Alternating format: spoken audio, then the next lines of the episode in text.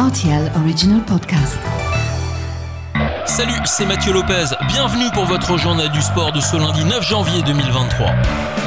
La Coupe de France de football, avec son lot de surprises et parfois de joie pour les petites équipes aussi, Metz n'est pas parvenu à créer l'exploit en cédant 2 buts à 1 face à l'Olympique lyonnais, et ce malgré une victoire difficile des hommes de Laurent Blanc. Les Lorrains de Villerue ont pris le bouillon, 6 buts à 1 face à Annecy, conduit par l'ancien messin Vincent Pajot.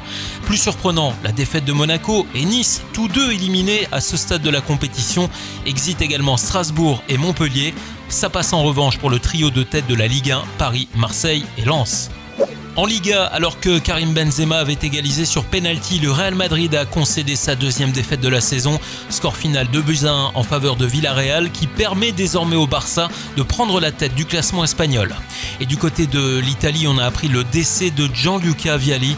Les hommages se multiplient pour saluer l'ancien attaquant de la Sampdoria de Gênes, de la Juve ou encore Chelsea.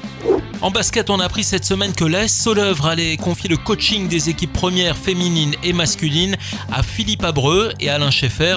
La nouvelle intervient un mois après le départ de Carlo Ferrante.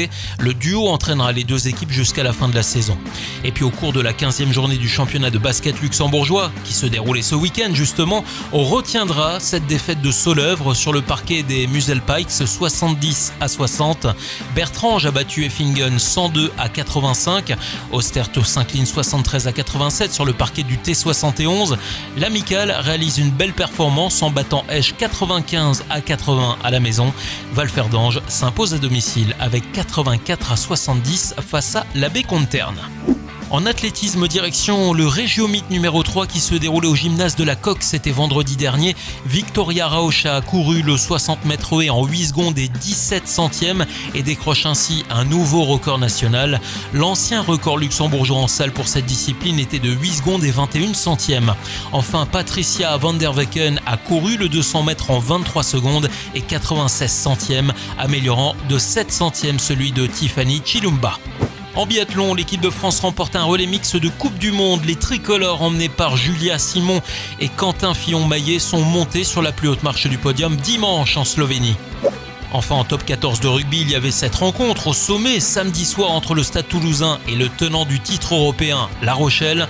Et après 8 défaites consécutives face aux Toulousains, les Rochelais ont déjoué tous les paris en rectifiant le Stade toulousain 30 à 7. Voilà pour l'actu sportive du week-end. À lundi prochain pour votre journal du sport.